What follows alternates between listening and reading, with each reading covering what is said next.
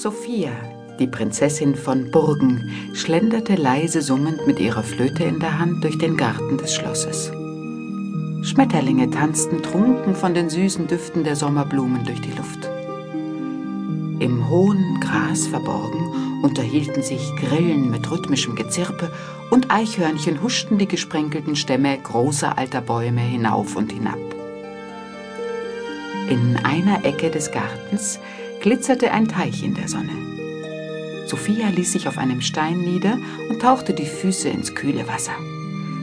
Aufmerksam beobachtete sie zwei Libellen, die über die spiegelnde Wasserfläche schossen und immer wieder zitternd innehielten. Soll ich euch ein Lied vorspielen? fragte sie die zarten, durchscheinenden Wesen. Ein Frosch quakte krächzend. Ach, ich verstehe. Du antwortest heute für alle, sagte das Mädchen. Dein Quaken muss Ja heißen. Sophia setzte die silbern schimmernde Flöte an die Lippen und begann zu spielen. Der Klang war so schön und so zart wie die Geschöpfe des Gartens.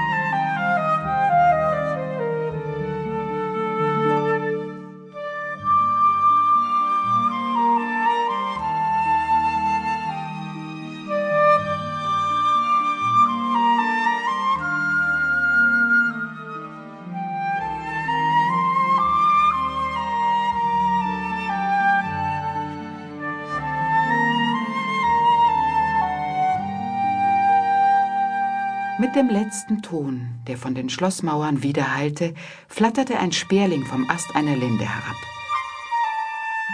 Ich wünschte, ich wäre du, seufzte die Prinzessin. Du darfst singen, wann immer du Lust hast. Mein Vater, der König, aber meint, Menschen zu unterhalten sei die Aufgabe von Dienern und einer Prinzessin nicht würdig. Er will einfach nicht begreifen, wie gern ich Flöte spiele und wie glücklich es mich macht. Der Sperling badete flügelschlagend im Wasser und flog davon. So frei wie du werde ich wohl niemals sein, sagte Sophia und sah verträumt in den Garten. Aber ein kleines Abenteuer lässt sich vielleicht einrichten. Und damit sprang sie von ihrem Stein. Direkt an der Schlossmauer wuchs ein knorriger Apfelbaum. Sophia kletterte leise und gewandt wie eine Katze hinauf. Unzählige weiße Blüten eines großen Jasminstrauchs dufteten zwischen den Blättern des Apfelbaums und verbargen sie. Auf einem Ast balancierend spähte sie durch das Blätterdach und entdeckte eine alte Bauersfrau, die gerade auf der Straße vorbeihumpelte.